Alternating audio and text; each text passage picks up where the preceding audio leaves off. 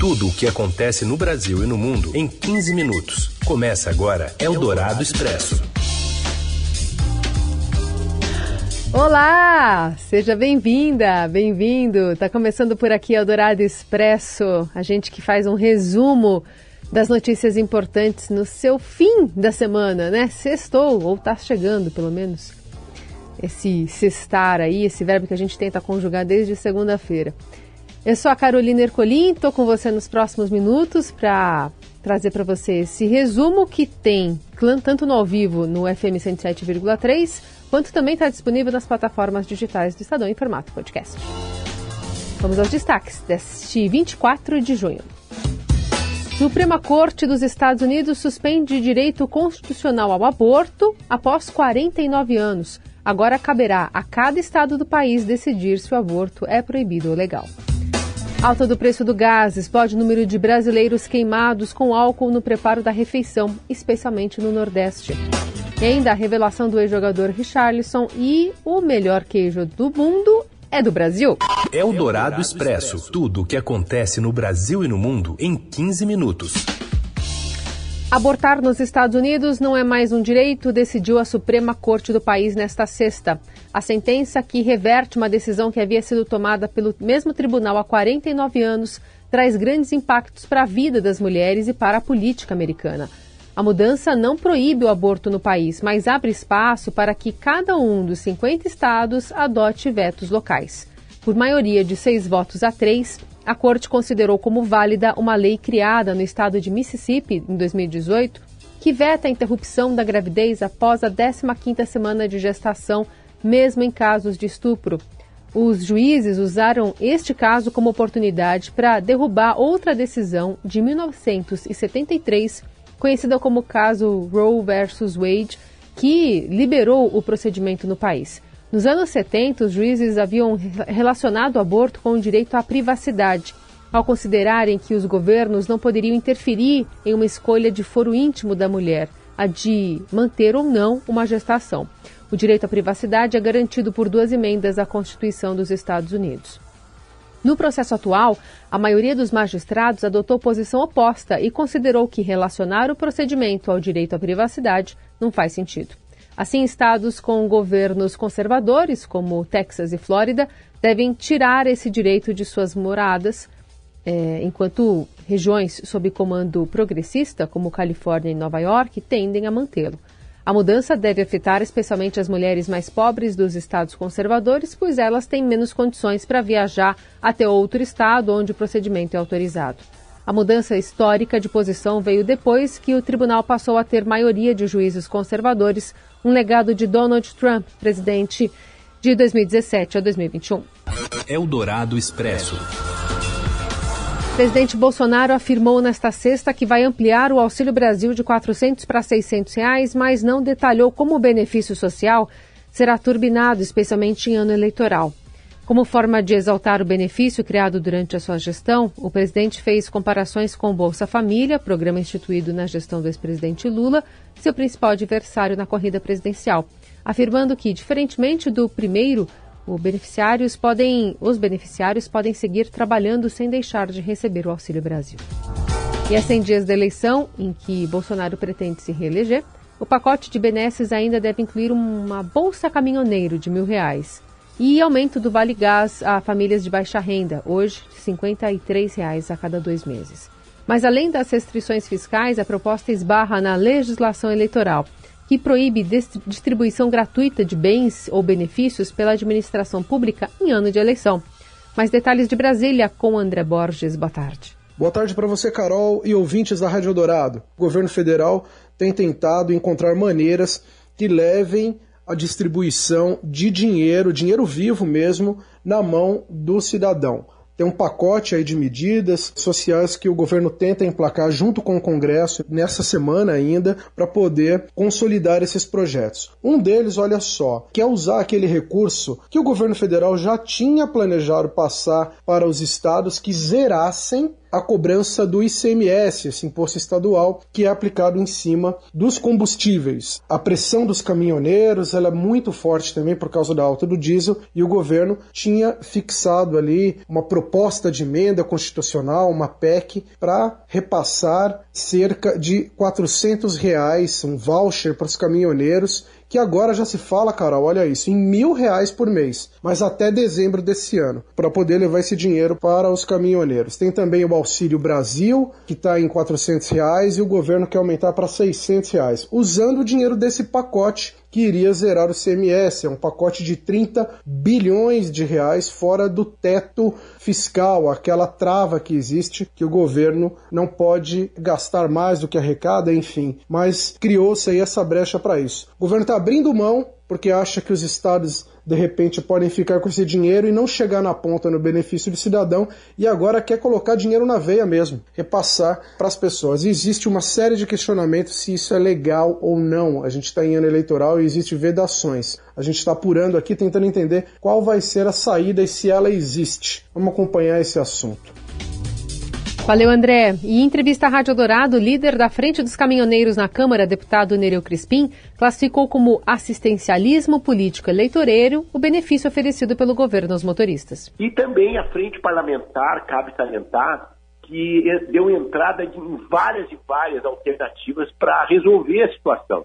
E não nós chegamos a esse ponto de agora o governo tentar ter mais um segmento da sociedade, né?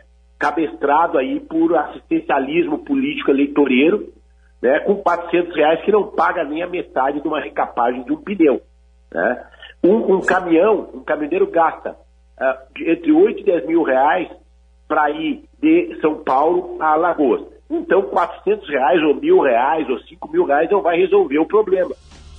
Outro aspecto cruel dos preços altos no país é que, com a falta de acesso ao gás de cozinha, que custa mais de 110 reais nas cidades brasileiras, os hospitais têm visto a explosão de acidentes graves causados com álcool etanol, usado inadequa inadequadamente por famílias para cozinhar alimentos.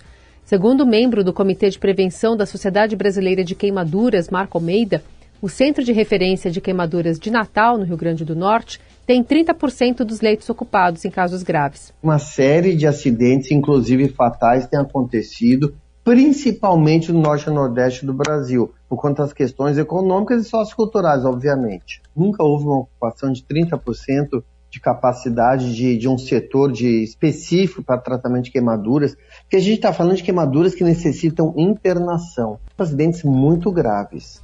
O médico vê a alta de acidentes em um momento crítico do ano Junho é o mês de prevenção de queimaduras, justamente pela proximidade com os festejos juninos. Em Natal, 80% dos leitos do Centro Único de Queimadura do Estado já estão ocupados. Marco Andrade lembra que a festa de São João volta a ser realizada após dois anos de pandemia. Ano passado já se relaxou um pouquinho, já teve bem poucos casos, talvez uns três, quatro casos, né? Agora, este ano, só para vocês terem uma ideia, no início de junho, nós já, já estávamos com 100% da ocupação do único centro de tratamento de queimaduras do estado. Hoje nós estamos com 80 e poucos por cento de ocupação. E as festas começaram ontem. Então, assim, nós, por isso nós temos intensificado muito as campanhas de prevenção, para conscientizar, porque é uma questão cultural. Ao se queimar, o médico orienta a dispensar receitas caseiras. A orientação é limpar a área, apenas com água e procurar um pronto-socorro. Eldorado Expresso. Falando nela, a inflação brasileira voltou a acelerar em junho. O IPCA 15, prévia da inflação oficial, ficou em 0,6% em junho, segundo os dados do IBGE. No IPCA 15 de maio, a taxa havia ficado em 0,59%. O resultado ficou acima da previsão dos analistas do mercado financeiro consultados pelo Estadão Broadcast. A taxa acumulada em 12 meses teve uma ligeira queda de 12,2% em maio para 12,04% em junho. Com o resultado anunciado hoje, o IPCA acumulou um aumento, então, de 5,65% ao ano. De acordo com o IBGE, todos os grupos de produtos e serviços pesquisados tiveram alta em junho. O maior impacto veio dos transportes. Eldorado Expresso. Por possível interferência ilícita de Bolsonaro, o juiz manda inquérito sobre gabinete paralelo do MEC de volta ao Supremo Tribunal Federal. E lá de Brasília, quem traz os detalhes e a apuração é a Júlia Afonso. Boa tarde. Boa tarde, Carol. Boa tarde, ouvintes. Alertados sobre uma possível interferência ilícita do presidente Jair Bolsonaro nas investigações sobre o gabinete paralelo instalado no Ministério da Educação durante a gestão Milton Ribeiro, o juiz Renato Coelho Borelli, da 15ª Vara Federal Criminal do Distrito Federal, decidiu devolver ao STF o inquérito da Operação Acesso Pago, que envolve Milton Ribeiro, aliado do presidente Jair Bolsonaro. Esse caso foi revelado pelo Estadão em março março. A decisão do magistrado atende um pedido do Ministério Público Federal que defendeu a remessa de gravações oriundas da interceptação telefônica de Milton Ribeiro ao STF para averiguação da possível ocorrência dos crimes de violação de sigilo funcional, com dano à administração judiciária e favorecimento pessoal por parte do chefe do executivo. Além da possível interferência ilícita de Bolsonaro, a Procuradoria diz que o áudio aponta indício de vazamento da operação policial. Como mostrou o Estadão, Milton Ribeiro foi pego em um grampo da Polícia Federal em diálogo com ao menos três pessoas diferentes. Em um deles, com uma pessoa de nome Valdomiro, o ex-ministro da Educação afirma: Mas eu acho assim que o assunto dos pastores é uma coisa que eu tenho receio. Um pouco é de o processo fazer aquele negócio de busca e apreensão, entendeu? Em outro diálogo com o familiar, o aliado do presidente diz: ele acha que vão fazer uma busca e apreensão em casa, sabe? É muito triste. Bom, isso pode acontecer, né, se houver indícios. Na avaliação de investigadores, esse ele a quem se refere Milton Ribeiro seria o presidente Jair Bolsonaro. A Associação Nacional dos Delegados de Polícia Civil disse nesta quinta que vai acompanhar a investigação aberta pela corporação para verificar se houve interferência da, aberta pela corporação para verificar se houve interferência no inquérito que levou o ex-ministro da Educação à prisão. O Ministério Público Federal também apontou que houve indício de vazamento da operação da PF contra o aliado do governo e possível interferência ilícita por parte do presidente da República. Por isso, o MPF solicitou o envio do caso ao Supremo Tribunal Federal.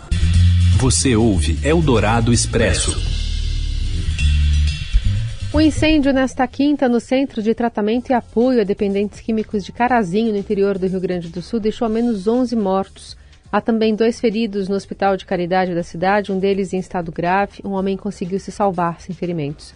Todos os mortos, entre 30 e 50 anos, são homens e entre eles está um monitor do CETRAT.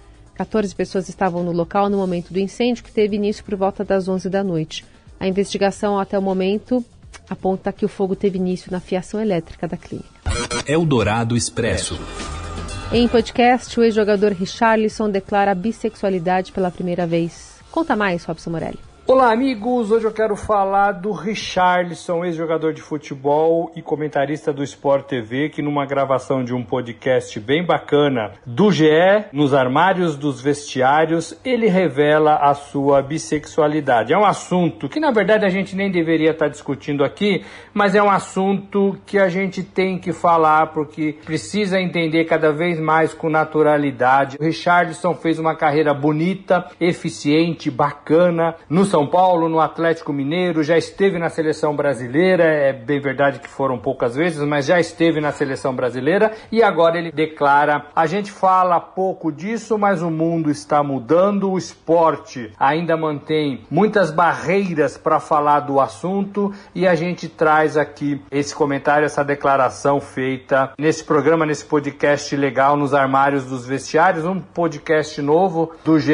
que vai falar das coisas de vestiário que vai falar das coisas que acontecem que a gente mal sabe dentro do futebol vai falar com médicos, vai falar com jogadores, vai falar com treinadores. É um produto bacana e o Richarlison fez essa declaração e expôs depois de parar de jogar numa nova função. Ele tem 39 anos, assumiu uma ocupação de comentarista de futebol, tem feito esse trabalho no Sport TV e agora dá essa declaração. Eu não queria ser pautado, abre aspas, por causa da minha sexualidade, de eu ser bissexual. Eu queria que as pessoas me vissem como espelho por tudo aquilo que conquistei dentro do meu trabalho. Eu nunca coloquei a minha sexualidade à frente do meu trabalho e nunca faria isso. E estou falando disso agora porque parei de jogar. Muita gente maldosa vai falar que falei agora porque não jogo mais. Não, não é isso. Eu nunca falei porque não era a minha prioridade. É um pedaço da declaração do Richardson, lateral esquerdo, lateral esquerdo bom de bola e agora numa nova função que traz luz a um tema que a gente deve falar, que a gente deve reconhecer, que a gente deve entender com bastante naturalidade.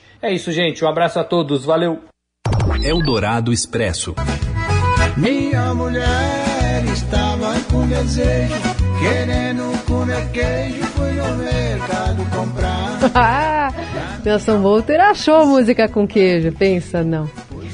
O site The Taste, The Taste Atlas elencou o queijo canastra como o melhor do mundo no ranking 50 melhores queijos do mundo e os mineiros ficaram em polvorosa.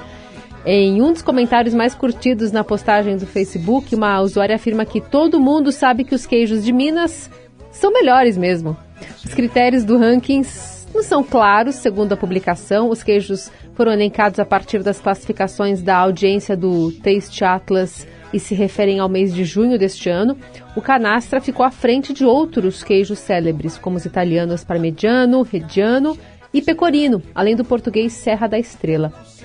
Feito de leite de vaca cru, prensado à mão e maturado em prateleira de madeira, o queijo Minas artesanal produzido na região da Serra da Canastra é ligeiramente picante à medida que se matura e tem média intensidade, com um paladar mais moderado.